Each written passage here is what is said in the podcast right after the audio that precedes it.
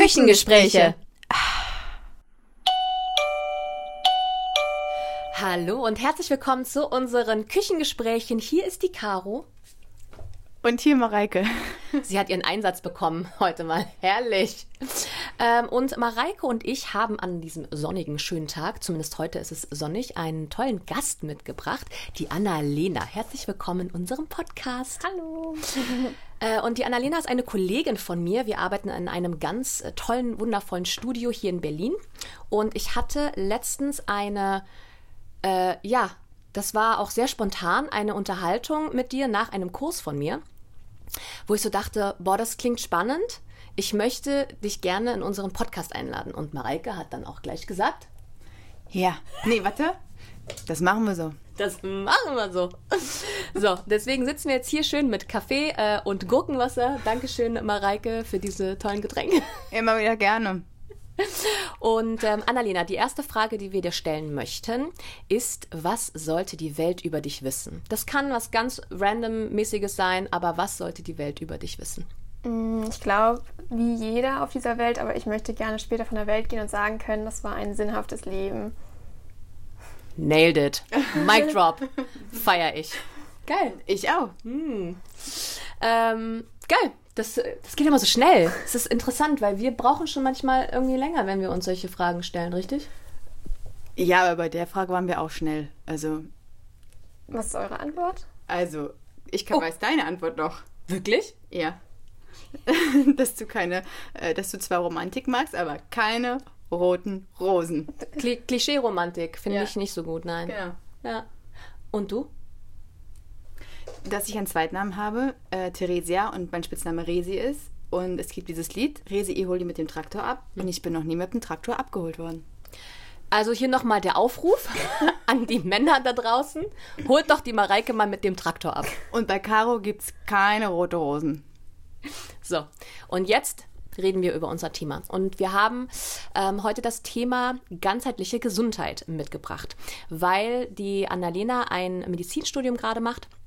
Und ähm, hol uns doch da gerne mal rein, in welchem Semester du bist und ähm, warum du vielleicht auch Medizin studieren wolltest. Äh, Gibt es ja wahrscheinlich immer mal auch so einen Beweggrund. Und ähm, genau, auf was du dich vielleicht dann schon spezialisieren möchtest. Das waren viele Fragen. Das waren viele Fragen. And go. Ja, also ich studiere in Brandenburg. Es ist eine Privatuni tatsächlich, aber ich habe ein Stipendium bekommen, wo man sich später so verpflichtet, an einer Klinik zu arbeiten, die aber auch auf ganzheitliche Medizin ausgelegt ist, also passt perfekt zu mir. Ähm, die haben mich tatsächlich auch ausgewählt dann. Und ähm, ich bin jetzt im vierten Semester, beziehungsweise komme jetzt rein, ähm, nachdem ich jetzt alle Prüfungen bestanden habe zum Glück. Ähm, und ähm, genau, also ich wollte eigentlich schon immer Medizin studieren. Es hat irgendwann angefangen, ich glaube, es war wirklich mit drei Jahren, habe ich so eine kleine Geschichte und zwar ähm, ist nicht für mich emotional, weil ich erst drei Jahre war. Mein ähm, Groß, mein Urgroßvater ist gestorben und ich bin halt mit zur Beerdigung gegangen, war halt so jung, ich habe gar nichts mitgekriegt von dem allen, aber ich habe irgendwie gemerkt, dass es meiner Urgroßmutter ganz, ganz schlecht ging und irgendwie so die kindliche Empathie schon gehabt und ähm, dann bin ich einfach an allen Trauernden vorbeigegangen, ganz nach vorne zu meiner Urgroßoma und habe sie so an die Hand genommen. Und das war wirklich der einzige Moment, wo sie an diesem ganzen Tag gelacht hat. Und ähm, das haben wir später alle erzählt und haben immer gesagt, also Empathie hattest du wirklich vom ersten Moment an. Und ähm, ich wollte seit dem Moment eigentlich immer Leuten irgendwie helfen. Und ähm, früher dachte ich immer, das ist, wenn man irgendwie Leuten im Haushalt hilft, irgendwie so Koch- und Putzfrau wollte ich früher immer werden, habe ich immer gesagt. Und dann ähm, hat mein Vater als Polizist, dann wollte ich als Polizistin werden, weil ich dachte so, nee, da kann ich Leuten helfen. Und dann irgendwann habe ich gemerkt, okay, als Ärztin, ich glaube, da kann man wirklich alles erreichen, so im Helfen der Menschen. Und ich glaube, da war ich zehn, als ich das dann so richtig gefestigt hatte. Und dann hat aber erst die Arbeit begonnen, weil das ist ja wirklich sehr, sehr schwer, heutzutage an einen Studienplatz zu kommen. Und ich habe da auch wirklich sehr lange gekämpft, bin da auch echt an meine Grenzen gekommen und habe es auch fast aufgegeben. Und dann wirklich im letzten Moment habe ich diesen Studienplatz mit dem Stipendium gekriegt an dieser Privatuni und seitdem bin ich auch wieder so happy und kann mir auch nichts anderes vorstellen, ehrlich gesagt, weil ich einfach immer noch diese Idee habe, irgendwie was zu verändern. Und das ist ja auch diese, ja, dieses Thema, wo wir darüber geredet haben, so, genau. Würdest du dann sagen, du hast schon als Kind deine Berufung gefunden?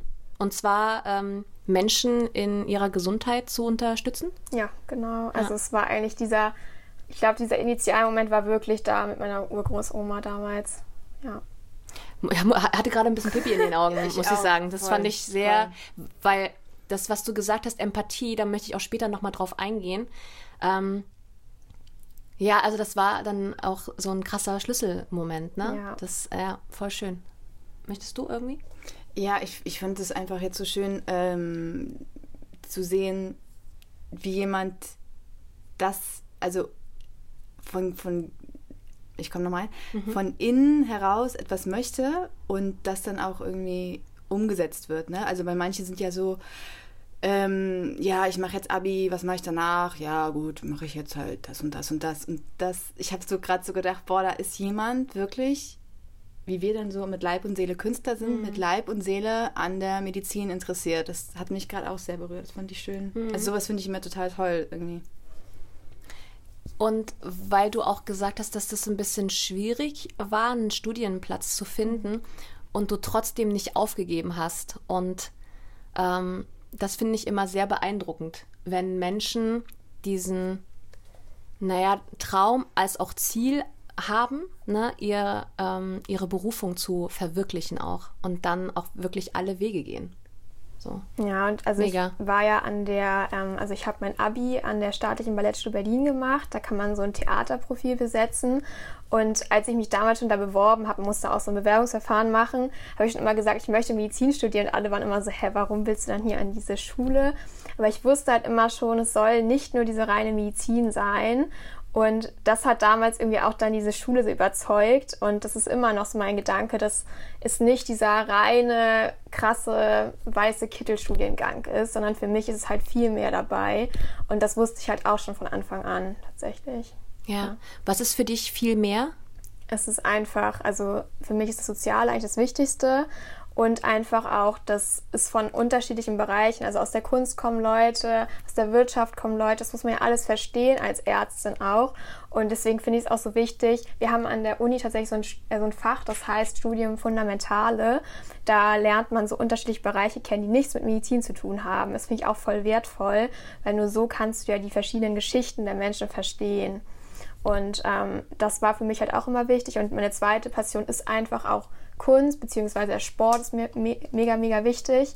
Und deswegen wusste ich, okay, ich möchte dann trotzdem noch an diese andere Schule gehen, die mich auch zur Medizin bringt, aber auf so einen kleinen Unweg, der niemand sonst verstanden hat. Aber jetzt im Rückblickend sagen doch alle, klar, das passte voll zu dir und ist immer noch ein Teil von dir. Ja. Ich finde es, äh, wir haben letztens eine Folge aufgenommen bezüglich Türen, die mhm. vielleicht sich nicht öffnen und dann sich vielleicht doch öffnen wenn man weitergeht. Und das finde ich passt gerade ganz gut, dass du an verschiedenen Türen geklopft hast. Die wollten sich aber nicht für dich öffnen, weil es einfach nicht deine Tür war. Wir haben nämlich ähm, über ähm, eine These aufgestellt, sozusagen. Weißt du das noch? Jetzt kam ich gerade. Ja? Mhm. Ähm, und zwar, ähm, man kann halt nicht alles haben im Leben. Ob das ein negativer Glaubenssatz ist mhm. oder ob ähm, man das vielleicht umformulieren müsste. Du hast es schön umformuliert, weißt Kannst du dich noch daran erinnern? mm, test, Test. Ähm, ich habe dann gesagt, alles, was für dich bestimmt wird, wird zu dir kommen oder so, ne? So ähnlich. Ja. Ja. Und ähm, ja. ja. weil ich fand das, äh, das hat mich sehr beschäftigt, dieser, dieser Ausdruck. Und da war ich so, da möchte ich gerne äh, mal mit dir drüber sprechen. Und da haben wir dann ähm, das, also lange, ne, auch ein bisschen erörtert und dann kamen wir mit den Türen und das einfach, wir, wir klopfen ja ein Leben lang an verschiedene Türen. Mhm. Und manchmal gehen diese Türen, auch wenn wir uns das noch so sehr irgendwie wünschen, nicht auf. Aber vielleicht ist das gerade einfach nicht deine Tür und du sollst da gar nicht durchgehen, weil eine andere Tür für dich bestimmt ist. Man muss halt weitergehen. Und das hast du gemacht. Ja, ich habe das auch mal geil. so gesagt, es ist wie so ein Puzzle und ähm, irgendwo sitzt man halt in diesem Puzzle, aber man kann nicht krampfhaft versuchen, an ein anderes Puzzleteil zu passen, weil dann geht es kaputt einfach. Deswegen musst du halt so lange suchen, mm. bis du die mm. richtige Stelle gefunden hast. Das mm. war immer so ein bisschen meine Idee, aber es geht ja genau in die gleiche Richtung. Ja, dieses Bild wird Caro sehr gefallen mit dem Puzzle. Da hat sie recht. ich habe gerade, also ich finde es auch sehr schön. Ich habe auch gerade gedacht, weil ich ja auch äh, zehn Jahre Sport gemacht habe. Ähm, wenn du was willst, also es ist ja zum Beispiel, du weißt, es ist ein Weg, um dahin zu kommen. Und wenn du halt beim ersten Mal aufgibst, wo dir ein Nein gegeben wird, ähm, dann ja, macht das nicht sehr viel Sinn. Also dann bin ich so, du musst halt wachsen. So, du kannst halt nicht immer gleich nach oben schießen wollen, sondern ich sage immer, bei einer Trainingsphase musst du halt auch erstmal aufbauen und Erfahrung sammeln. Und wenn du aber in dir drin weißt, das ist genau das, was ich machen will, dann wird das auch sich der Weg für dich halt finden. So, ich glaube, das ist halt immer zu gucken, will ich das machen oder will ich es nicht machen? Und dann dieses Nein. Was ist das für ein Nein? Nein, du bist noch nicht an, an der, ist noch nicht an der Zeit, weil mhm. das ist schon richtig, aber wahrscheinlich ist es ein anderer Weg. Es ist nicht der, der jetzt ganz geradeaus geht, sondern gehen wir noch ein paar Schleifen. Oder es ist ein Nein, du möchtest es eigentlich gar nicht. Guck dir das mhm. nochmal an. Ja, und das Medizinstudium ist ja auch ein sehr langer Weg. Also es ist ja sechs Jahre Regelstudienzeit und dann hat man ja noch diese drei Jahre Facharztausbildung. Also es ist ja wirklich sehr lang. Ähm, und es gibt super viele, die auch gerade in diesen Regelstudien, also ich bin ja an so Modellstudien ähm, Fach, also das heißt, man hat immer schon Praxis und Theorie in einem. Das ist nicht normal. Normalerweise hat man immer erst so ganz viel Theorie und dann geht man in die Klinik. Bei mir ist es halt so vermixt in einem, das ist auch sehr gut, finde ich. Ja. Äh, und wollte ich auch immer so. Aber gerade in diesem, wo das halt nicht gemixt ist, da brechen ja sehr viele ab die leider nur Medizin studiert haben, weil sie es irgendwie konnten in dem Moment. Ähm, ich will das auch denen auch gar nicht verübeln, weil die haben wahrscheinlich auch nach ihrem besten Willen so gehandelt in dem Moment. Aber ähm, da sieht man einfach, dass man, wenn man wirklich so eine Passion hat, die man lange irgendwie verfolgt, dass es einen auch langfristig dann so festigt in dem. Ja, ist halt die, die Motivation, ne? die du wow. halt dann genau. schaffst, auch in, in schwierigen Zeiten. So irgendwie. Und was du auch gesagt hast, dass dir das geholfen hat, geholfen hat mit der ähm, staatlichen Ballettschule, dieses ganzheitliche, um halt zu verstehen, das fand ich auch so schön. Mhm. Okay, um einen Patienten zu verstehen, ne? Lebensumstände, weil das du kannst jemandem Blut abnehmen, du kannst irgendwelche Werte da ablesen, aber ähm, irgendwie das drumherum noch, woher kommt der, aha, was könnte da noch, weil es ja auch viel psychosomatisch zum Beispiel, was du jetzt einfach gar nicht schwarz auf weiß auf dem Blatt Papier irgendwie festnageln kannst. Ja. So. Äh, ich möchte einmal, du hattest vorhin gesagt, du möchtest etwas verändern. Mhm. Was möchtest du verändern? Also für dich als, ähm, sagen wir mal, zukünftige Ärztin, was ähm, möchtest du für eine Veränderung in, ich sage jetzt mal, das Gesundheitssystem bringen? Ja, also als ich dann sozusagen diese Vision hatte, Medizin zu studieren, habe ich irgendwann so gemerkt, okay, es ist aber trotzdem nicht immer alles cool, was so Ärztinnen machen. Ähm, ich habe selber sehr viele schlechte Erfahrungen sammeln müssen. Ich glaube, jeder ist schon mal zu einem Arzt oder einer Ärztin gegangen und ist dann rausgegangen, okay, es hat mir jetzt gar nichts gebracht oder es hat einen sogar vielleicht negativ irgendwie beeinflusst. Ähm, und das habe ich halt im Laufe dessen so gemerkt und gesehen, dieses typische, man geht zu einem Arzt oder einer Ärztin, wenn es einem schlecht geht, das gefällt mir irgendwie nicht so. Also ich finde, es kann doch nicht eigentlich das Ziel sein, dass man wirklich diese Person nur aufsucht, wenn, wenn es schon zu spät ist. Und ich möchte halt gerne, dass es in Zukunft so ist, dass man ähm, einen Arzt oder mich halt aufsucht, wenn ich ähm, gebraucht werde, aber schon vorher. Also es das heißt wirklich, ähm, dass ich so eine Ansprechpartnerin bin, heißt im Bereich Sport, im Bereich Ernährung und halt auch die Gesundheit an sich. Heißt, dass man vielleicht schon mal vorher so ein Blutbild macht und nicht erst in dem Moment, wenn man merkt, ich habe wahrscheinlich einen Eisenmangel. Das bringt für mich nichts, weil dann musst du erstmal wieder diesen Eisenmangel ausgleichen und Medikamente dagegen nehmen. Und ich finde, wenn man halt im Voraus hingeht, kann man so vieles halt verhindern. Und auch, es ist ja so, wenn man hinfliegt, also auf die Nase fliegt, dann kriegt man eine Narbe meistens irgendwie. Oder irgendwie was bleibt auf jeden Fall. Und das ist ja mit allen anderen Erkrankungen auch so. Du wirst nie wieder zum Grundzustand zurückkehren. Und wenn man aber nie krank geworden ist, sondern immer das präventiv vielleicht ja vorsorglich verhindern konnte, dann gibt es diese Narbe auch nicht. Und das ist so ein bisschen mein Ziel für die Zukunft. Mhm. Also äh, Präventivmedizin ist deine, deine Passion. Ja. Äh, also damit, deswegen fand ich das Thema ja so spannend, weil für mich Gesundheit ja auch so wichtig und wertvoll ist, weil ich ähm, lange krank war mhm. und äh, dann erst dahin gekommen bin, mich mehr auch mit meiner Gesundheit zu beschäftigen. Und ich, ich glaube, dass die meisten Menschen das nicht so tun, außer sie werden halt schlimm krank. Mhm. Und dass man, ähm, ich finde das so schade, dass äh, das Bewusstsein bei vielen nicht da ist, sich gut um sich zu kümmern. Ja. So. Und, oder? Mm, ja, voll. Ja. Also ich habe nur deine Kopfbewegung gesehen. Die war so. mm, ja. Ähm, ja, ich habe gerade gedacht, ja, naja, das ist halt einmal, wenn du halt dieses Gespür für dich nicht hast. Ja. Natürlich, da sind wir auch wieder in diesem wahrscheinlich Hamsterrad höher, schneller, weiter, wo gar keine Zeit bleibt. Ähm, wo, wo man oder wo viele vielleicht denken, ich habe die Möglichkeit nicht zu atmen, weil das und das muss ich und dann halt, da sind wir wieder bei Grenzen zu sagen, okay, stopp, jetzt bevor es eben zu spät ist. Oder mhm. man sucht dann halt einen Arzt auf und sagt, was kann ich machen, irgendwie, um mhm. das zu entlasten, vielleicht. Also. Ich finde es auch schwierig, weil das wird sehr, sehr lange dauern, auch wenn wir es irgendwann hinkriegen, vielleicht so ganzheitliche Medizin mhm. zu etablieren. Es ist ja im Moment noch wirklich sehr, ein sehr langer Weg dahin. Aber selbst dann wird es noch schwieriger sein, das dann auch in die Gesellschaft zu bekommen dieses Umdenken hinzukriegen, gerade bei den älteren Menschen, so ein bisschen wie mit dem Handy, das ist ja für die auch was ganz Neues. Und denen zu sagen, nein, ihr könnt auch schon vorher zum Arzt gehen, ich glaube, das wird sehr schwierig werden. Ja. Ich ähm, speis jetzt mal was rein. Oh, schmeißt. Schmeißt du das gleiche wie ich rein? Hm, weiß ich nicht.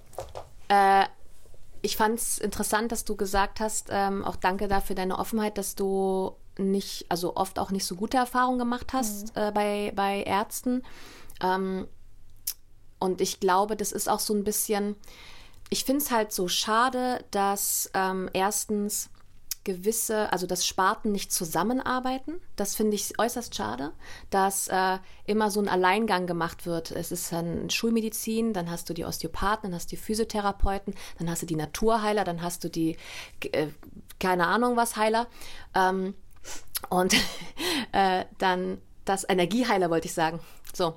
Ähm, und dass man da nicht so ein bisschen mehr zusammenarbeitet, weil das ist für mich auch ganzheitlich, nicht nur ganzheitliche Gesundheit im Sinne von Körper, Geist und Seele, sondern auch ganzheitlich, um zu gucken, hm, was braucht die Person gerade? Mhm. Und ähm, ich weiß nicht, ob, äh, ob, das jetzt vielleicht ein bisschen mh, hm, zu weit geht, aber Ärzte haben dann auch so dieses, ich muss jetzt der Person was sagen, weil ich bin jetzt dafür verantwortlich und zuständig, anstatt zu sagen, du pass auf, ich glaube nicht, dass ich gerade die richtige Ansprechperson bin. Ich verweise dich mal da und dahin, weil da vielleicht so ein Druck auch dahinter ist. Mm, ja, ich glaube, das kannst du nicht verallgemeinern. Also ich glaube, es gibt schon viele Ärzte, die, ähm, wenn die gut mit sich sind, ähm, vielleicht hat es auch wieder was mit Ego zu tun, mhm. ähm, zu sagen, äh, weil das ist ja nun mal das Schöne. Du, also ich meine, wir können nicht auf wie viel fachspezifischen Dingen jeder top sein in der Medizin. Deswegen gibt es ja auch diese, dieses, diese Fachbereiche, ne, in die man stärker hineingeht. Und dann zu sagen, ähm, da bin ich ja wieder bei dir, dass man miteinander und nicht mhm. gegeneinander arbeitet. Das ist manchmal, weil ich komme ja auch aus einer medizinlastigen Familie, ist richtig so. Ähm, und kriegt das ja manchmal auch mit, wieder so Hierarchien unter den Medizinern sind, was total unnötig ist, ja. weil letztendlich sollte es um die Gesundheit gehen das höchste Gut. Und dass man eben äh, nicht sagt, ja, also keine Ahnung, ich, hab, ich bin jetzt hier Chirurg und du bist nur das und das, sondern dass man sagt, okay, pass auf, ähm, ich kann dir nicht helfen, in dem Sinne, wie ich es gern würde. Mhm. Aber geh bitte mal zu dem und dem Kollegen, weil der ist darauf spezialisiert. Und das ist ja eigentlich total toll, wenn man miteinander arbeitet. Das sind ja auch, glaube also in meiner Erfahrung, bist du als Patient ja wahnsinnig dankbar, weil also ich gehe jetzt nicht zum Arzt rein und erwarte sofort eine Heilung, sondern ich möchte einfach, ähm, wie gehe ich damit um? Und wenn das bedeutet, wir gehen dem jetzt so und so auf die Spur, dazu müsstest du aber mal zu dem Facharzt gehen, dann nehme ich das dankend mhm. an. Ähm, weil, wie du meintest, dass die Ärzte unter Druck sind, ich glaube schon auf der einen Seite, auf der anderen Seite glaube ich, ist auch so eine Erwartungshaltung vom Patienten da. Ist ja auch wieder Druck. Genau, du musst mir jetzt helfen. Ähm, und letztendlich ist der Arzt auch nur ein Mensch. Mhm. Ähm, und ich glaube, das ist auch im Miteinander. Also wenn man nur zu einem Arzt geht und sagt, ja, du heil mich jetzt mal, ähm, ich ihm aber auch zum Beispiel nichts gebe, was gerade meine Lebensumstände sind, bla bla bla bla bla, das ist ja, das gibt ihm ja auch Futter, könnte ich mir jetzt vorstellen. Und dann zu sagen, mhm, mhm, mhm, haben Sie denn darüber schon mal nachgedacht? Und das ist ja dann auch wieder ein Miteinander Ja. zwischen Patient und Arzt, ähm, wo aber natürlich, wenn man jetzt auf das Gesundheitssystem geht, ähm, leider ähm, da einfach dieser Fehler ist, dass die Zeit oft nicht da ist. Ja. Und das ist, finde ich, ein, ein großer Fehler, wo ich auch immer viel Unmut halt äh, von Ärzteseite auch mitkriege, dass man einfach diese, ja, ne? Naja, die haben nicht viel Zeit und das sind auch wahrscheinlich, nehme ich an, zu viele Patienten. So. Ja, aber es kommt ja auch darauf an, wie viele du ähm, annimmst, ne? Also, ähm, so, dann gibt es, äh, also so- ich habe auch die Erfahrung gemacht mit Ärzten, die viel zu viele angenommen haben. Das hätten sie nicht machen müssen. Ähm, ich kenne aus, aus meinem Umkreis jemanden, der sagt, ich möchte die und die, mehr als die und die Patienten pro Tag nehme ich nicht an, weil ich sonst gar nicht mich in der ähm, Warte um die kümmern kann, dass ich das auch mit mir und meinem Gewissen ähm, vereinbaren kann. Manche machen es halt sicherlich auch aus finanziellen Gründen, einfach zu sagen, dann kann ich das abrechnen. Ähm, das ist ja immer so, muss man immer gucken. Ich weiß nicht, wie es mit ähm, Zulassung ist, ob man sagt, ähm, es müssten eigentlich viel mehr Leute zugelassen werden oder ob es vielleicht gar nicht den Nachwuchs gibt. Da habe ich jetzt gar keine Ahnung. Also was ich halt bis heute nicht verstehe, ist, warum man es so limitiert mit dem Medizinstudium, weil es so viele auch abbrechen. Ja. Man müsste halt viel mehr zulassen, um am Ende halt auch gute Mediziner rauszukriegen. Also es ist das sicherste, was ich gerade mache, egal was für Notendurchschnitt ich am Ende hätte. Ich kann auf jeden Fall irgendwas machen im medizinischen Bereich. Einfach weil so ein großer Mangel da ist. Und es ist tatsächlich so, man hat sechs bis acht Minuten für einen Patienten. Und das ist viel zu wenig eigentlich. Deswegen ähm, gehe ich da auch komplett mit euch beiden mit, dass man dann, wenn man diese sechs bis acht Minuten hat, auch sagen muss, okay, ich bin jetzt nicht die Richtige, ich gebe dich jetzt weiter an meine Kollegin. Es kann auch eine Physiotherapeutin sein, es kann ein Psychiater sein. Also es können ja wirklich unterschiedliche Richtungen sein. Oder man ist dann wirklich so ehrlich und sagt, es reicht wirklich nicht aus, mich jetzt ähm, mit dir genug zu beschäftigen. Ich gebe dir noch mal einen Termin, es gibt mich dann noch so extra Termine, ähm, die man dann natürlich auch ein bisschen besser abrechnen kann. Ist ja auch für den Arzt dann besser einfach, ähm, wo man sich dann noch mal mehr Zeit nimmt, eine Stunde oder so. Und ich glaube, das ist einfach ganz viel auch so ein Umdenken in dem Arztberuf. Also ich habe jetzt schon mal ein Praktikum gemacht bei einer sehr jungen Ärztin, wo ich auch sehr positive Erfahrungen gemacht habe. Das möchte ich auch mal hervorheben. Es gibt auch wirklich schon die guten. Und immer wenn ich bei einer Ärztin bin, die mir gut gefallen hat oder einem Arzt, dann sage ich das auch immer wirklich. Das hat mir hier sehr gut gefallen, weil ich finde, das kann man dann auch ruhig einmal Ja. betonen. Ich glaube, die kriegen halt sehr oft zu hören, dann auch wieder von älteren Leuten, dass sie nur schlechte Erfahrungen hier machen. Aber das stimmt halt nicht. Es gibt halt auch die guten. Und das sollte man auch betonen. Das kann ich, dem kann ich nur beipflichten. Ich glaube, das ist immer gut mal. Ich habe ähm, einer Ärztin von mir, meiner Gynäkologin, ich sage nicht, wer es ist, aber sie ist toll, ähm, auch gesagt, äh, danke, weil sie mich bei einer Sache wahnsinnig gut beraten hat und mir geholfen hat. Und ähm, die ist aus allen Wolken gefallen. So. Und hat dann zu mir gefragt, zwar, das habe ich noch nie von jemandem gehört. Und es tat, es hat mich dann so berührt. Danke. Ja, und dann habe ich ihr, ähm, genau, dann habe ich so einfach dieses Danke und ähm, meinte das halt auch ehrlich so, ne? Also, weil das war wirklich ähm, keine schöne Sache, aber ich hatte so eine Zyste an, am Eierstock und das musste alles operativ und es war alles ein Oh. Und ähm, ist auch alles gut geworden. Aber ähm, die war einfach toll und die hat das so berührt und meinte, das ist, das ist so schön, das einfach mal zu hören, weil man hört am Tag eigentlich immer nur, was scheiße ist. Ja. So. Also ich habe mir auch zum Beispiel angewöhnt, wohnt, angewöhnt. Meine Güte. so machen. Äh, ich meine, das mache ich nicht nur bei Ärzten, aber ähm, da gerade irgendwie primär, dass ich sage, danke für Ihre Zeit. So, dass Sie mich, dass Sie mich äh, jetzt hier betreut haben, dass Sie mir geholfen haben und dass Sie mir jetzt hier diese sechs bis acht Minuten dann ne, ge geschenkt haben. So, ähm, weil ich finde das dann auch wichtig, dass man dann auch diese Wertschätzung auch entgegenbringt. So, ne? Ich meine, das machen wir ja auch immer, dass wir uns dann ne, Danke sagen, dass wir ne, für, die, für die Zeit, die wir jetzt auch hier so zusammen verbringen. Ähm, aber das auch generell einfach äh, in, in verschiedene Situationen mit einbaut, wenn ein Mensch sich gerade irgendwie mit dir beschäftigt hat und auseinandergesetzt hat, so, ne? Ja. ja. oder auch wenn man einfach mit einem Freund sich getroffen hat, irgendwie eine schwere Zeit gerade hat und dann einfach sich mal austauschen kann. Ich muss danach immer betonen, das war gerade wertvoll, dieses Gespräch, es hat mir was gebracht, weil der die Person, die nimmt ja auch was davon mit nach Hause irgendwie. Also wenn man sich, sich ja. so Probleme auflädt, ist ja auch was für einen dann in dem Moment, aber dieser Austausch ist so wertvoll. Ja. Ja. Ähm, ich wollte noch was sagen, was du gesagt hast mit dem NC-Wert. Oder also mit, das, mhm. das fand ich, dass viele das so abbrechen. Ähm, das ist bei uns zu Hause auch, auch immer so ein Thema, ähm, weil ich glaube auch ein guter NC-Wert macht wenn wir jetzt mal, also ich glaube, dass generell ein NC-Wert nichts darüber aussagt, ob man nun ein guter Pädagoge ist mhm. oder ob man ein guter Mediziner ist. Aber wenn wir jetzt bei der Medizin bleiben, ähm, dass, das, dass das eben ein guter Mediziner ist und nur die dürfen zugelassen werden, sozusagen, weil, wie du gesagt hast, da noch so viele andere Sachen mit, mit reinspielen. Menschlichkeit, irgendwie so eine Empathie und so. Und also ich, das ist jetzt einfach nur naiv, weil ich habe mich nicht auf ein Medizinstudium beworben.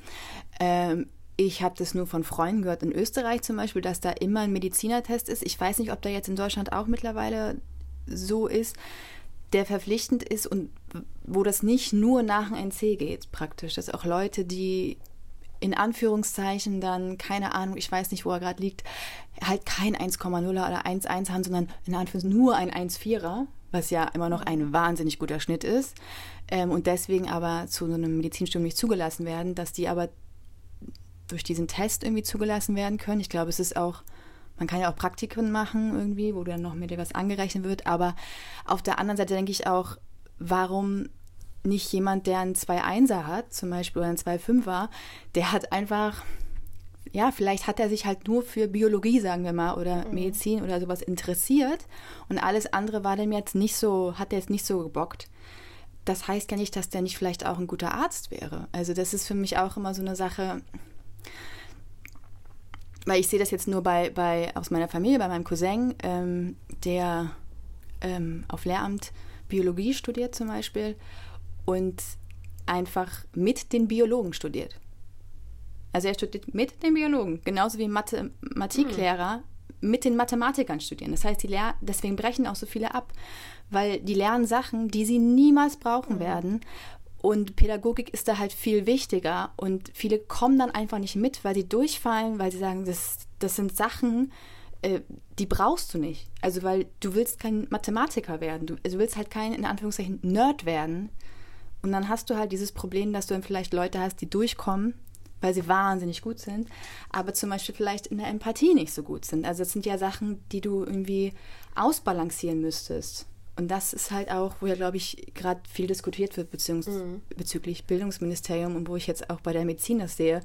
Natürlich ist es toll, wenn du da irgendjemanden hast, der alle Sachen weiß und mhm. so, aber wenn dieses empathische, menschliche fehlt wie du jetzt so schön gesagt hast, ich komme halt dann vom Sport und ich möchte das ganzheitlich, diesen Menschen betrachten und auch diese Bereitschaft zu haben, das, das zu machen. Ich glaube, das ist ja genau das, wo du auf Augenhöhe agierst und ähm, die besten Ergebnisse letztendlich erzielen kannst. Ja, also es gibt in Deutschland diesen TMS, ist ja dieser Medizinertest, aber ist leider trotzdem so, dass man immer noch einen 1-2er-Schnitt oder so braucht. Also es ist immer noch nicht die Sache. Also ich hoffe einfach, dass sich in Zukunft das wirklich so ändert, dass man durch Vorausbildung das schaffen kann. Also man kann ja mit Vorausbildung das auch verbessern, aber ich kenne halt sehr viele, die jetzt auch in meiner Uni sind, die wirklich schon fünf Jahre in ihrem Ausbildungsberuf dann gearbeitet haben, also irgendwie Notfallsanitäter oder Krankenschwester und wirklich so viel geleistet haben, schon trotzdem nicht an diesen Studienplatz rangekommen sind. Sorry, das muss ich sagen, das macht mich so wütend. Ja, mich auch. weil, weil ich so denke, das sind so Menschen, die brennen für diesen Beruf ja. und gerade Medizin und Gesundheit ist doch das höchste Gut und du brauchst da Leute, die für ihren Beruf brennen, um eben auch in bestimmten Situationen zu sagen, okay, wir machen das jetzt so in kühlen Kopf, die das nicht nur abarbeiten, so und dann ähm, haben die praktische Erfahrung. Das heißt, das ist ja zum Beispiel auch was, ähm, praktische Erfahrung zu haben und zu wissen, stehe ich das zum Beispiel überhaupt durch? Ist das überhaupt was für mich? Weil ich meine, in so einer Notaufnahme oder in so einem OP zu stehen, das ist ja auch ein ganz anderer Schnack oder in der Onkologie zu arbeiten oder so, als im Hörsaal könnte ich mir vorstellen, zu sitzen und eine theoretische Sache zu, zu erlernen. Also ist in meinem naiven Kopf jetzt so. Ja, und ich finde es auch so traurig. Also ich meine, ich habe es geschafft, aber ich muss auch sagen, ich war kurz davor, es auch aufzugeben. Also es war so die letzte Option, die ich jetzt gekriegt habe. Das war wirklich Glück. Ähm, es war einfach mal Glück. Also ich hatte viel, viel Pech. Ich habe in der Corona-Zeit mein Abi gemacht, also es war wirklich nicht so super.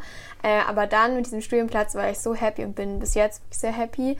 Ähm, aber es gibt halt auch die Leute, die dann aufgegeben haben und das sind halt die meisten. Also ich glaube, es bewerben sich fast eine Million auf diesen Studienplatz und davon werden so wenige dann genommen. Ja. Krass. Und die brauchen wir. Wir brauchen Ich wollte gerade sagen, ich, äh, hallo, Fachkräftemangel. Woo. Mhm. Ja. Wie wichtig ist euch, dass ein Arzt, also wir bleiben jetzt mal bei Arzt, weil es ist ja immer in allen Sparten wichtig, ne? Aber wir bleiben, weil wir uns heute ne, auf dein Medizinstudium und ähm, auf dich als ganzheitliche ähm, präventive Ärztin ähm, konzentrieren wollen. Wie wichtig ist euch Empathie bei einem Arzt, wenn ihr zu dem Arzt geht oder zu der Ärztin geht? Ähm, mir ist es wichtig, dass ich nicht als Nummer gesehen werde, sondern halt als die Person, die ich bin. Und dieses Individuum, das ich bin, weil eben jeder seine Geschichte hat.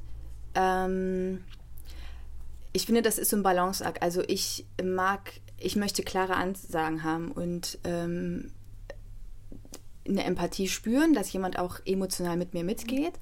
Aber ähm, dass der dann klare, also meine, wie gesagt, meine tolle Gynäkologin, ich liebe sie, ähm, hat dann, als ich äh, eine Diagnose bekommen habe mit dieser Zyste, da war, war natürlich für mich erstmal Halleluja, Halleluja. Und die war, die ist mitgegangen emotional, war aber sehr klar. Das mhm. heißt, sie ist nicht auf mein emotionales Level gegangen, sondern hat gesagt, passen Sie auf, ich verstehe Sie voll und ganz, hat mich ja angeguckt, aber hier, das sind die Schritte, die wir jetzt machen, aus den und den Gründen. Und das ist mir zum Beispiel wichtig. Also, dass man da eine, eine gute Balance findet zwischen, ich muss in Anführungszeichen nicht gepampert werden, mhm. das, also das ist mein Ding, aber ich möchte wahrgenommen werden. Mhm.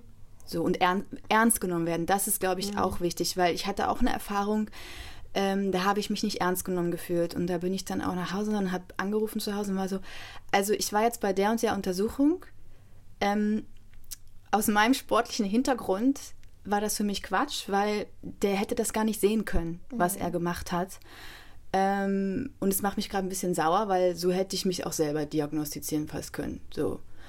Ähm, und da habe ich gemerkt, der, der, hat mich auch ein bisschen, es war ein bisschen, ich will es ihm nicht unterstellen, aber ich hatte schon das Gefühl, ich wurde belächelt. Und da dachte ich so, nee, also das finde ich gerade nicht cool, nur weil man halt, das ist ja das manchmal so gerade bei orthopädischen Sachen, die so innerlich sind, ähm, nur weil ich jetzt mein, ich sage jetzt mal, mein Bein nicht hinterherziehe oder gerade nicht laufen kann, was vielleicht äußerlich sichtbar ist, ähm, spüre ich ja, dass innen drin was nicht stimmt. So, mhm. also und da würde ich jetzt schon gerne ernst genommen werden. So. Ja, also ich bin da auch voll bei dir. Also ich finde, ähm, Empathie ist mega wichtig und ähm, das ist auch der erste Schritt. Also ich finde, wenn jemand so seine Sorgen dann berichtet, erstmal dieses Spiegeln und dann auch sagen, ja, ich verstehe das aber dann halt diesen kühlen Kopf bewahren, weil die Person, die ist emotional, es bringt halt nichts, wenn du jetzt auch mitgehst und die stirbt und du fängst an zu weinen, das bringt der Person in dem Moment nichts. Ähm, da muss man halt wirklich die Fakten auf den Tisch legen und halt die Schritte anzeigen. Man kann auch mal zu Hause sein und das aufarbeiten für sich, das muss man auch, ist ja diese Sache, dass man nicht immer alles mitnehmen kann. Das ist ganz wichtig, auch im Arztberuf. Ähm, aber dann halt ähm, diese, dieses Knowledge mitbringen und dann weitermachen. Das finde ich wichtig. Und diesen Punkt, den du gerade gesagt hast, ähm, finde ich auch. Also ich war schon bei vielen Ärzten, die dann am Ende mal gesagt haben, ja, das ist psychisch. Und ähm, das kann ja sein, aber das ist ja nicht ein Grund, das dann so abzutun, sondern dann muss das ja auch wahrgenommen werden oder weiterverfolgt werden und nicht dieses Schubladendenken, schreiben die dann einfach auf den Zettel und das war es dann für die. Die mhm. schicken dich dann nicht mal zum Psychiater oder Psychologen oder verfolgen es halt weiter. Ja. ja, nee, voll, weil ich hatte halt was, was durch eine Vernarbung innerlich genau. dann auf den Nerv gedrückt, ne, so. Und dann habe ich so gedacht, also das kann ich jetzt durch meinen sportlichen Hintergrund, ich hatte halt Sporttheorie, zwei Jahre, drei Jahre, Leistungskurs, wo ich denke, das kann ich mir herleiten. Mhm. Und wenn ich dafür jetzt gerade belächelt werde, finde ich das gerade schwierig. So, ne? So, da habe ich so gedacht, also ich weißt du, alleine schon, wenn ich so weite Sachen anhabe und wo du gar nicht sehen kannst, ob ich einen Schulterschiefstand habe und ich dann noch gesagt habe, naja, aber ich habe das Gefühl, meine, also mein Becken oder meine Schulter ist irgendwie schief. Oh ja, jetzt wo sie das sagen, das stimmt. Dann dachte ich so, Cool. okay, also und das war so für mich so, ich, weil ich gehe prinzipiell immer zu einem Arzt und denke mir, gut, der hat das studiert, der weiß viel mehr als ich. Mhm. Und da gehe ich auch mit einem Respekt rein. Aber wenn ich dann im Gespräch merke, okay, ich werde jetzt hier nicht ernst genommen und ganz doof bin ich jetzt auch nicht, so, ähm, dann ist es für mich so irgendwie schwierig. Was nicht heißt, dass, dass, dass die nicht auch sagen können, ja, das ist was ganz anderes. Das ist auch voll in Ordnung, ne? Weil, mh. Hm, aber ja, das. Mhm. Ja. Ähm, ich hatte auch so ein, einige Erfahrungen, wo ich, wie du gesagt hattest, Mareike, ich hatte mich belächelt gefühlt. Ähm, und das finde ich ist, das geht einfach nicht. Also es geht einfach generell nicht. Nee. Wie gesagt, wir konzentrieren uns ja gerade nur so auf diese Ärztebranche, aber das geht in keinem Feld, finde ich. Das finde ich sehr, sehr schade, vor allem, Entschuldigung, wenn Menschen ähm, vielleicht eh schon, vielleicht schambehaftet hingehen, sich öffnen und dann nicht ernst genommen werden, ist das äußerst schwierig. Und ich hatte einmal, da hatte mein Papa während Corona eine äußerst dramatische Herzoperation. Und ich glaube, ich habe dann irgendwie mich mit ihm so verbunden, dass ich auch irgendwie mein Herz anders wahrgenommen hatte. Weil es ging natürlich nur die ganze Zeit immer um das Thema Herz, ja. Herz, Herzrhythmusstörung. Äh, immer, ne, dass das dann teilweise die Herzschläge ausgeblieben sind für eine Zeit und sowas. Und das hat mich dann auch beschäftigt und ähm, da weiß ich nicht, würden wahrscheinlich jetzt äh, gewisse Leute dann oder auch dann Ärzte, Kardiologen sagen, ja, Hypochonder. Ähm, und ich war bei einer ganz tollen jungen Ärztin auch. Und die war so Frau Schönemann. Ähm, ja, das, das äh, kenne ich von vielen, die dann so einen Fall in der Familie haben. Äh, ich würde jetzt einfach mal sagen, da ist nichts, aber ich mache mal ein EKG und dann gucken wir und dann haben wir Gewissheit. Und ich war so, cool, ich fühle mich gesehen, ich ähm, konnte mich öffnen. Äh, sie hat mich nicht belächelt. Wir haben das EKG gemacht. Es war alles fein. Ja. Und dann habe ich mich bedankt und bin gegangen. Und dann war das Thema für mich abgehakt. Ja. So. Und ich, das finde ich ganz, ganz wichtig, dass man einfach auf Augenhöhe auch miteinander reden kann. Hey, ich habe ein Problem ich bin jetzt hier, kannst du mir helfen? Ähm, kannst du mich in irgendeiner Form unterstützen oder kannst du mich halt weiterverweisen? So, ne? Ja, wir hatten ja im Voraus schon so ein bisschen über diese Darmgeschichten gesprochen, so, ähm, dass man irgendwie so mit ähm, Unverträglichkeiten zu kämpfen hat. Und da habe ich halt auch wirklich eine ganz, ganz lange Geschichte so hinter mir, immer wieder zu Ärzten gegangen und immer wieder nichts gefunden und so. Und dann war ich bei einer auch eher jüngeren Ernährungsmedizinerin, mhm. die hat mir total geholfen. Die war halt auch, die hat sich wirklich auf Darm spezialisiert und hat dann mega viele Tests so mit mir gemacht. Und die ist halt auch schon so ein bisschen in diese ganzheitliche Medizin gegangen und hat sich halt auch immer alles mega oft angehört und wirklich Notizen gemacht. Und was ich richtig toll fand, sie hat mich angeguckt beim Reden mhm. und wirklich zugehört. Mhm. Das machen halt auch die wenigsten. Und dann hat sie gesagt, ich schreibe mir kurz auf. Aber wirklich diesen Moment ausgehalten, mhm. wo auch mal kein Wort gefallen ist und aufgeschrieben. Und dann wieder weitergesprochen. Das können ganz, ganz viele leider nicht. Und das ist, glaube ich, auch so eine Sache bei älteren Menschen. Die brauchen das manchmal wirklich nur, dass man ihnen zuhört am Arzt. Die haben vielleicht auch wirklich Herzprobleme, aber da kann man vielleicht auch nicht mehr so viel machen. Und es hilft ihnen aber ganz viel, das einmal erzählen zu können, diese acht Minuten auch nur, dann gehen sie gestärkt nach Hause. Das bewirkt ganz, ganz viel bei diesen Menschen. Mhm. Ja. ja.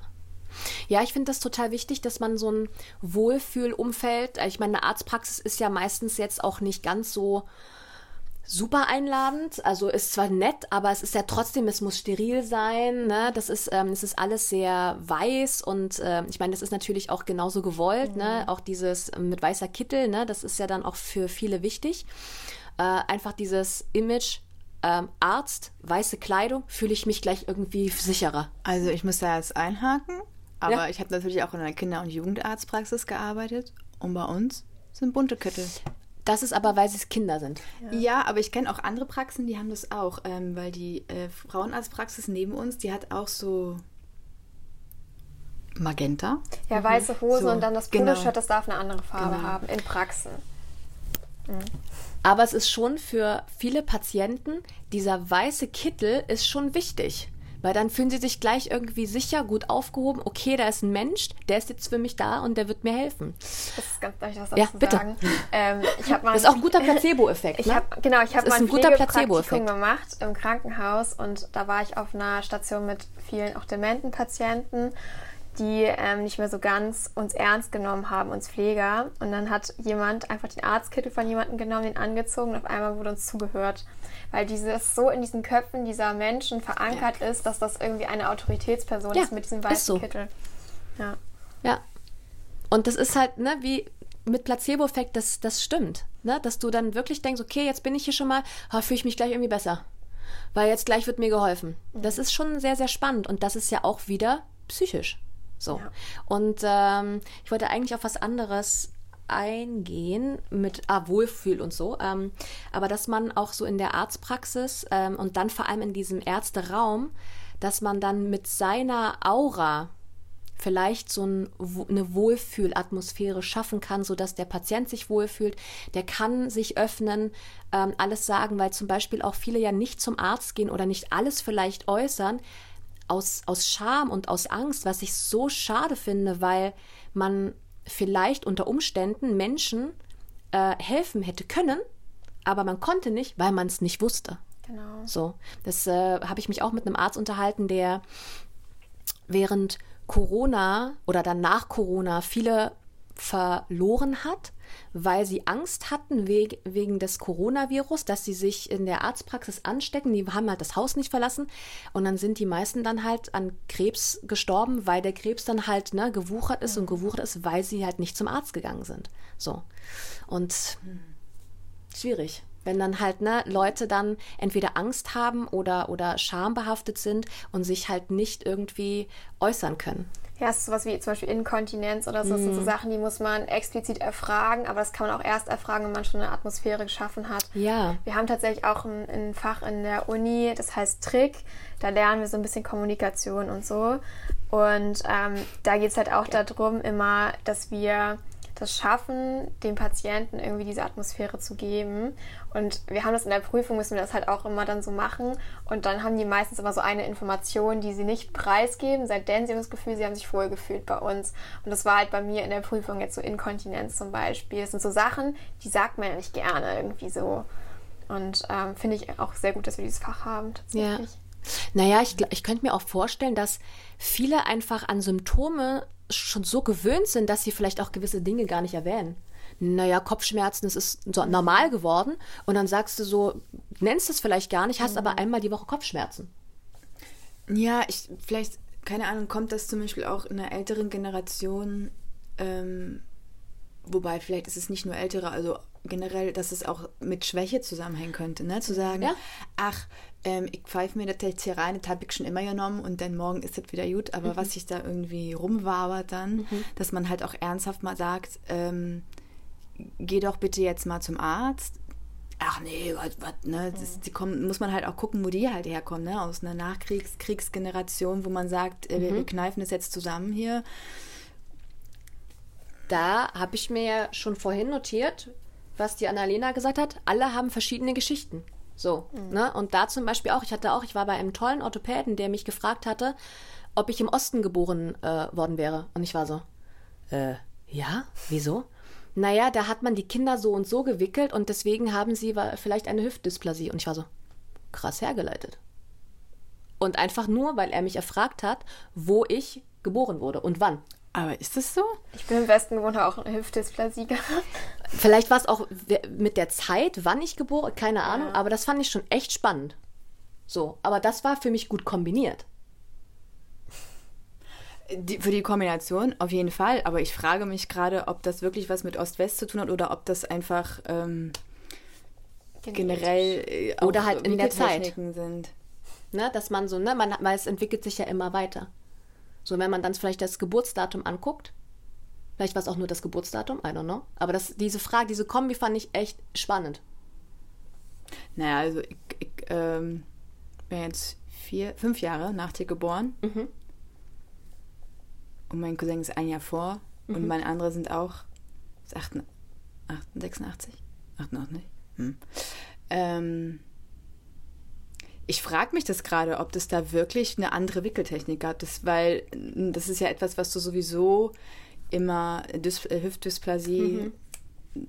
so, durch Sonographie und sowas mhm. ähm, sowieso kurz nach der Geburt. Deswegen, das ist gerade nur, was mich gerade beschäftigt, wo ich denke, ah, das wirklich was mit ausweitet und das wäre Guck mal nochmal nach. Recherchieren. Ja. Das recherchieren wir. Ähm, ich wollte noch auf etwas einsteigen. Jetzt muss ich kurz überlegen, was das war. Mareike, hast du eine Frage? Ich muss kurz überlegen. Ja? Oh, ich hatte was. Ähm, Schön, dass wir uns das beide nicht gemerkt haben. Shit. Ähm. was würdet ihr euch denn von Ärzten wünschen? Ah, hm.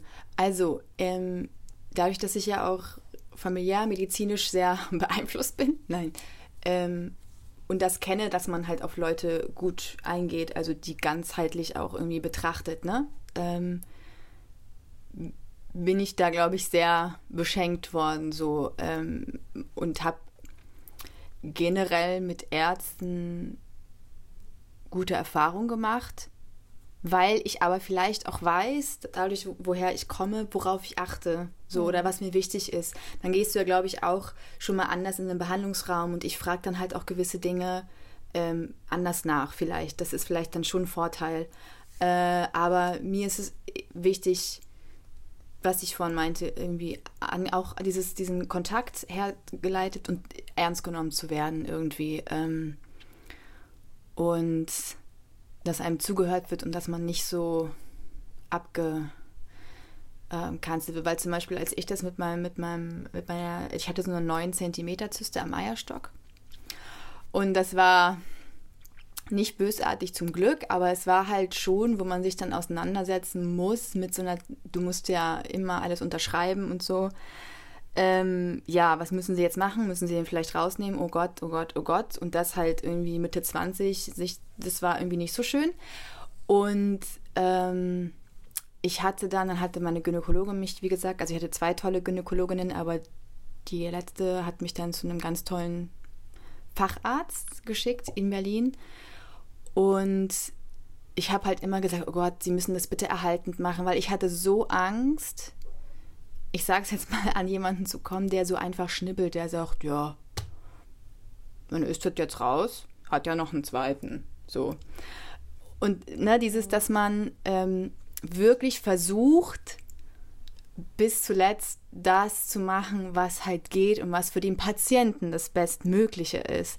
Und da ähm, hört man natürlich auch schon Sachen, so, ja, wie viele OPs äh, unnötig gemacht werden in Deutschland, um Gelder zu bekommen oder, ne, so, sowas alles. Und da hast du natürlich Angst, so, mh. Mm.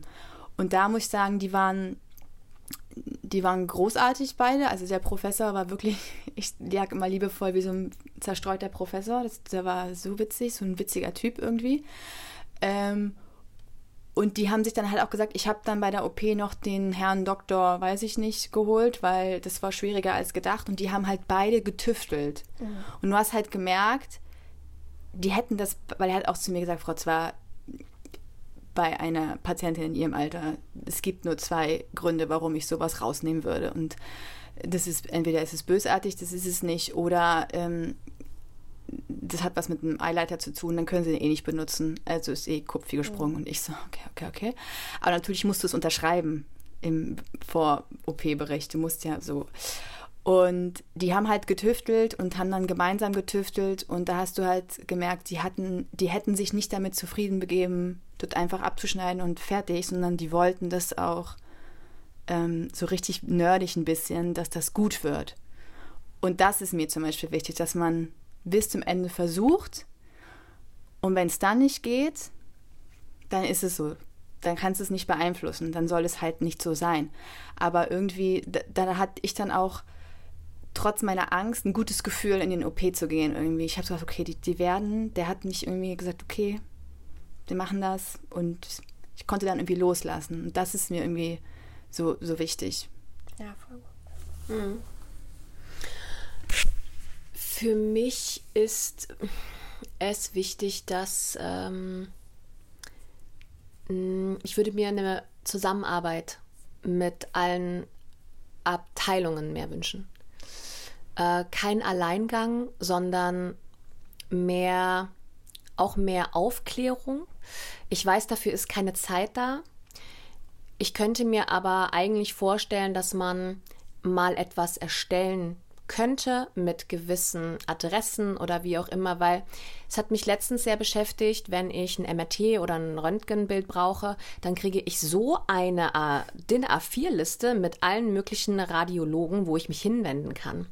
Wenn jetzt aber, ich nehme jetzt mal den Klassiker, ich ein ähm, über- oder mehrgewichtiger Mensch bin, ähm, mich vielleicht nicht gut ernähre, sage ich jetzt mal, mich nicht bewege und vielleicht noch rauche und ich gehe zum Arzt, der diagnostiziert mir äh, einen Bluthochdruck und gibt mir eine Tablette, ähm, das da würde ich mir wünschen, ich weiß, der hat dafür keine Zeit, jetzt eine Ernährungsberatung zu machen oder was auch immer, aber ihm eine Liste zu geben, du pass auf, hier sind ähm, Ernährungsberater, ähm, hier sind die nächsten Fitnessstudios, keine Ahnung und dann ist die Sache gegessen. Mhm. Dass man einfach die Leute da auch dahingehend vielleicht anders betreuen kann ne? und mehr mit, ähm, also wenn ich jetzt eine Ärztin wäre, ich würde mir äh, alle möglichen Leute ranholen. Ich würde mir einen guten Heilpraktiker ranholen, Osteopathen, Physiotherapeuten, Ernährungsberater, wie auch immer, so dass man auch wirklich Spezialisten, mit denen man, ne, ich war auch, ich hatte mir die Hand gebrochen, dann bin ich zu einem Handspezialisten gegangen, ganz, ganz toll, der wirklich filigran gearbeitet hat, ähm, dass man sich so einen Pool aufbaut und zusammenarbeitet und dann die Leute einfach ja, dann eine bessere Betreuung geben kann. Auch wenn, das ist nett, wenn ich zum Arzt gehe und auch du, ne, wie du gesagt hattest, ja, das ist wahrscheinlich psychosomatisch. Damit kann ein Patient, wenn er nicht reflektiert ist, nichts anfangen. Kann er einfach nicht. Und, ähm, oder ich wurde einmal gefragt, haben Sie Stress? Die Frage ist nett. Ich weiß, wo du hin willst. Aber manche Menschen können damit nichts anfangen. Und dann auch wirklich sagen, passen Sie auf, ich habe eine Idee, aber da bin ich jetzt vielleicht nicht so zuständig. Ich gebe sie mal da und dahin. Ja, dieses Miteinander würde ich mir mehr wünschen. Und da halt dann auch wieder dieses ganzheitliche Denken, was du ja, mhm. ähm, ja etablieren möchtest, um auch wirklich was zu verändern. Ne? Dass man, weil ich finde es, also ein Symptom für mich hat immer eine Bedeutung. Es will dir immer etwas sagen. Aber die Ursache musst du finden. So. Und ähm, ich weiß, das ist natürlich schwierig, in kurzer Zeit da irgendwie an eine Ursache zu kommen, aber demnach halt zu gucken, okay, ich kann mir das und das und das vorstellen, ich schicke dich mal dahin, weil da kann vielleicht die Ursache geklärt werden. Mhm. So. Ja, also ich finde, da hat auch so ein bisschen Medizin Ähnlichkeiten zu dem, was ich ja vorher wollte, so Polizistin werden. Mhm. Man ist ja so ein bisschen so eine Ermittlerin. Genau, Detektiv. Genau, Richtig. und deswegen finde ich halt auch, man müsste mit dem oder der Patientin so einen Plan erstellen. Also du gehst jetzt erstmal zum Ernährungsmediziner, mhm. ähm, wenn da nichts rauskommt, gehst du da nochmal hin und am Ende hat man dann verschiedene Ergebnisse und selbst wenn dann rauskommt, dass immer noch nichts ist, dann kann man immer noch, noch mal irgendwie Untersuchungen durchführen oder so. Oder dann, was du halt auch meintest mit diesen OPs, die viel zu schnell durchgeführt werden. Es müsste eigentlich so ein Stu es gibt auch eigentlich so Stufenschemata, die aber leider immer übersprungen werden. Meistens geht man von der ersten auf die fünfte Stufe hoch. Und das darf einfach nicht sein. Es muss, wie gesagt, viel mehr, ähm, dadurch wird auch Compliance geschaffen, also diese Bereitschaft vom Patienten mitzuarbeiten, wird dadurch geschaffen, wenn man so einen Plan erstellt, den Patienten mitnimmt und ihn aufklärt. Und zwar auch nicht in diesem Medizinerdeutsch, mhm. wo man mhm. nämlich aufpassen muss, weil wir lernen halt ganz vieles nur auf Latein. Ja. Und da sagen auch immer die Professoren, bitte, bitte lernen Sie das auch auf Deutsch, weil Sie müssen das später dem Patienten erklären können. Dem bringt das nichts, wenn man da irgendwelche lateinischen Wörter verwendet. Nee, das klingt einfach nur schlau. Genau. Aber man kann nichts damit anfangen, so, ne? Ja. ja. Hm. Jetzt kommt die Mareike. Ich hätte, mir kam gerade die Frage, weil ich das so schön finde, was du dir vor, also wie du redest, finde ich, also ich bin deine erste Patientin. Ähm, Nein, ich bin das. Oh. Ähm, glaubst du, ähm, weil ich könnte mir vorstellen, dass viele, die jetzt für so einen Beruf brennen und Bock haben, na, irgendwie was, die so ähm, Schwierigkeiten im jetzt bestehenden System sehen und das gerne umstürzen wollen würden, dass das machbar ist, in weil das System ist ja nun mal so, wie es halt ist, sozusagen. Ähm, ich weiß nicht, inwiefern da von oben viel geändert wird oder so, aber dass man trotzdem sagt, ich versuche oder ich, ich nehme jetzt einfach den Raum, das so durchzuziehen, wie ich es für richtig halte und das ist auch möglich oder kommt man da schon trotzdem an seine Grenzen durch dieses System, was von oben hm. Du meinst, an den Studienplatz ranzukommen erstmal? So. Nee, ähm, wenn du dann als Medizinerin arbeitest. So. So. Ja, also ich glaube, das Problem ist noch viel, es gibt immer diese, es gibt so Klauseln, das heißt, man muss immer bestimmte Klausel Privatpatienten und dann gesetzlich versicherte Patienten haben. Und viele Sachen, das sind halt auch diese ganzheitlichen medizinischen Sachen, werden halt nur privat abgerechnet im Moment noch. Mhm. Und das darf einfach nicht sein. Auch, also ich bin zum Beispiel meine Eltern noch privat versichert, bin damit natürlich auch sehr privilegiert. Äh, das weiß ich auch und bin auch sehr dankbar dafür, dass ich auch in diese Ernährungsmedizin gehen konnte. Aber ähm, sie arbeitet zum Beispiel auch in der Gastroenterologie noch dazu. Und da macht sie dann auch so ein paar Sachen noch zusätzlich. Aber so ganz viele Sachen darf sie gar nicht abrechnen, weil sie halt in diesem System so gefangen ist. Und ich glaube, da muss sich einfach in Zukunft was ändern. Aber ich glaube, das wissen die ganz oben auch, die das ändern müssen. Äh, und ich hoffe einfach so, dass jetzt im Laufe der Zeit, ähm, vielleicht auch in der Zeit, wo ich noch studiere, sich das ändert. Ich merke das halt schon daran, also an der Klinik, wo ich später arbeiten werde, die etablieren halt gerade die ganzen Sachen wie auch die Ernährungsmedizin. Es ist ja noch kein Facharzt, sondern noch so eine Weiterbildung. Und ähm, es soll aber in Zukunft auch ein Facharzt werden. Und ich hoffe auch, dass es vielleicht irgendwann einen Facharzt ganzheitliche Medizin gibt oder Sportmedizin und man dann halt aus den unterschiedlichen Facharztausbildungen dieses ähm, aufbaut, diesen Komplex. Mhm. Ja. Wie stellst du dir das später mal vor? Möchtest du alleine als Ärztin deine Praxis haben oder möchtest du, äh, du hattest gesagt, in der Klinik, wo du mal arbeiten wirst, ähm, wirst du dir eine eigene Klinik, also was, was, was stellst du dir so vor? Also mein Traum ist es erstmal, ich äh, bin jetzt fünf Jahre verpflichtet, aber ich muss ja eh noch meinen Facharzt machen und den möchte ich dann so in wahrscheinlich äh, innerer Medizin machen oder Allgemeinmedizin. Ähm, erstmal als Basis und dann kann man halt so Weiterbildung machen und da würde ich dann gerne auf jeden Fall Sportmedizin machen und Ernährungsmedizin.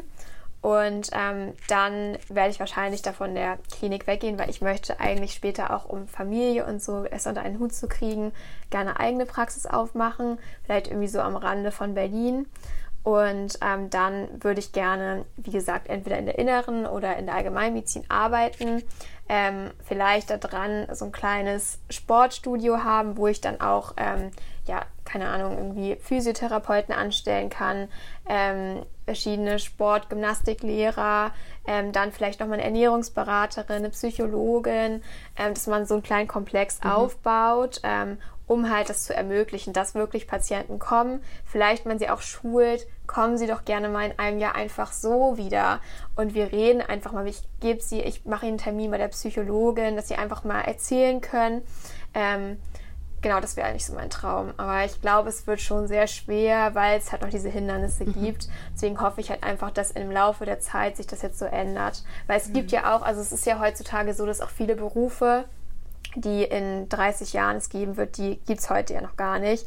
Und ich hoffe, dass es das auch so ein bisschen in der Medizin geben wird, dass da auch so Fachrichtungen vielleicht noch entstehen in der Zeit einfach. Genau. Mhm. Klingt geil, machst du einfach so. Ja, ich wollte, ich hatte wieder irgendwas, aber das ist jetzt verflogen. Nee, ich fand es auch super. Ja. Ja, gefällt mir. Ge gefällt, gefällt, mir. Ähm, mhm. Ich meine, letztendlich, um was zu verändern, muss man ja sowieso was anstoßen. Und vielleicht ist da auch einfach jetzt dadurch, dass so Fachkräftemangel ist, dann auch mehr die Bereitschaft, wieder Sachen zu öffnen. Mhm. Ähm, mehr da, könnte ich mir vorstellen. Weil ich denke immer so, Leute, es kann nicht sein. Äh, in 20 Jahren haben wir fliegende Autos, aber unsere Gesundheit mhm. ist eigentlich das höchste Gut. Ähm, ne, Krebs und so. Also das sind so Sachen, wo man denkt, wir müssen doch mal gucken, wo das herkommt, weil ja. Ich denke, es wird sich der Fokus halt auch noch mehr auf das Gesundheitssystem jetzt richten, weil halt diese ähm, ja, die Menschen werden immer älter und älter und die werden auch krank werden. Und klar, dann wird auch der Fokus sehr auf die Kliniken gehen. Aber vielleicht hat man das Glück, dass dann auch so ein bisschen schon mal an die Jüngeren gedacht wird und gesagt wird, okay, um die müssen wir uns auch kümmern, damit die nicht krank werden jetzt, wenn sie sich um die Älteren kümmern. Und da wäre halt wieder die ganzheitliche Medizin super wichtig einfach. Ja. Mhm. Ich finde, das ist äh, eigentlich ein gutes Schlusswort. Schlusswort, ja. Außer du möchtest noch was ergänzen, was dir jetzt noch brennt auf der Zunge. Ich möchte einfach vielleicht nochmal sagen, dass auch das, was ich jetzt vielleicht in der Medizin antreiben möchte, dass man halt vielleicht das auch in andere Lebensbereiche mitnimmt und versucht, ähm, wenn man irgendwie so eine Vision hat, die auch weiter zu verfolgen äh, und sich auch nicht von so Hindernissen umwerfen lässt. Es ist manchmal sehr, sehr schwer und ich musste da auch durch sehr schwere Zeiten gehen, aber ich glaube, das gehört auch mit dazu und es geht auch nicht darum, dass man dann im Nachhinein das irgendwie leugnet, dass es schwer war, sondern dass man dadurch gestärkt ist für die Zukunft und ja, das für sich so mitnimmt. Ja, weil ich finde es schön, was du gesagt hast. Man weiß ja jetzt auch noch nicht, was in der Zukunft sein wird. Und wenn man sich jetzt den Käfig schon überstülpt von jetzt bestehenden Sachen, you never know. Genau. Yes. So, wir haben am Ende unserer Podcast-Folgen mit einem Gast ähm, eine Frage. Die darf ich jetzt gerne an dich übergeben, weil ich lasse dann das Du lässt das Säckchen klingen. Ja, ich lasse das Säckchen klingen. Ähm, also wir haben eine Frage, weil wir sind ja bei den Küchengesprächen und wir fragen mal jeden Gast, was so die drei Lebensgewürze sind ähm, von demjenigen, die, wo man sagt, ähm, das ist für mich so, das muss in so einem geilen Leben oder das gehört dazu. Also zum Beispiel bei mir, es kann alles sein, es kann alles sein. Bei mir war es ähm, Humor, immer. Leidenschaft. Leidenschaft, liebe Leidenschaft. Wo ich auch dachte, kann man auch als Hingabe zusammenfassen. Ja. Ja. Humor, Hingabe. Und das dritte, Mut zum Risiko. So, So. und Willst jetzt du da ja auch noch sagen? Du weißt sie gar nicht ich, mehr. ich kann heute andere sagen. Dann hör doch noch mal in deine Folge rein. Ich übergebe jetzt an Annalena. Also für mich das Wichtigste Liebe. Ich glaube, Liebe zu sich selber und zu anderen Menschen. Ich glaube, sonst macht das Leben auch keinen Sinn. Ähm, das habe ich am Anfang schon gesagt. Sinnhaftigkeit oder Sinn suchen in dem, was man tut, in dem, was man ist. Ähm, ich glaube, das will auch jeder im Leben. Manche gehen daran kaputt. Für mich ist der Sinn, dass man am Ende auf sein Leben zurückblickt und halt weiß, das war der Sinn meines Lebens. Ähm, und dann auch, was du so meinst, so ein bisschen Verrücktheit und Mut, auch anders zu sein. Finde ich gut. Finde ich auch richtig geil.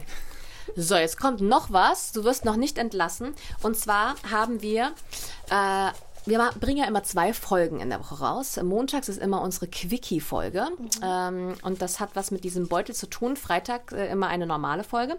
Wir haben hier ein paar äh, ja, Fragen oder Thesen oder wie auch immer. Und du darfst dir jetzt eine ziehen. Und du hast dann zweieinhalb Minuten, um das ganz spontan zu antworten äh, zu beantworten und wir werden das natürlich auch beantworten. Aber das Beantworten machen wir dann für Montag und wir, Ja. wir teasern das jetzt erstmal an. Die Frage darf sie aber schon vorlesen. Bitteschön. So, die Annalena hat gezogen. Und jetzt sind wir gespannt. Ich kann es nicht lesen. Ist das meine Schrift? Warte mal. Wer hat's Achso, geschrieben? doch, doch. Ähm, hast du Abendrituale? Wenn ja, welche? Ah, Das hört sich doch nach Caro an. das hört sich sehr nach mir an. Alleine, ich kann es nicht lesen. Hm, Schade. Witzig dachte ich auch, okay, meine Schrift ist nicht, meine ist zu groß dafür. Geil. So, dann am Montag. Welche Rituale haben wir? Abendrituale. Kommt dann. Und dann würde ich sagen, vielen, vielen Dank, Annalena, für deine Zeit. Vielen Dank, äh, dass du hergekommen bist. Es hat äh, sehr, sehr viel Spaß gemacht. Danke für die Einladung. War echt ein cooles Ich fand es Gespräch. auch richtig toll. Vielen Dank, dass ich dich kennenlernen durfte. Also ich bin ganz beglückt, weil irgendwie, weiß ich nicht, es gibt mir so ein Vertrauen. Ich finde es so schön, so Menschen zu sehen, die so für was brennen und dann denkst du so, ja, es wird, es wird alles gut. Es wird alles gut werden. So. Es wird doch alles gut werden. So. Und wenn es nicht gut ist, ist es auch noch nicht das Ende. Da hat sie wohl jetzt äh, etwas Wahres gesagt. Und damit beenden wir das. Ihr Lieben, äh, schönen Freitag, schönes Wochenende und äh, bis ganz bald. Schaltet am Montag ein für den Quickie mit Annalena. Tschüss. Das war unser Podcast. Podcast, Podcast.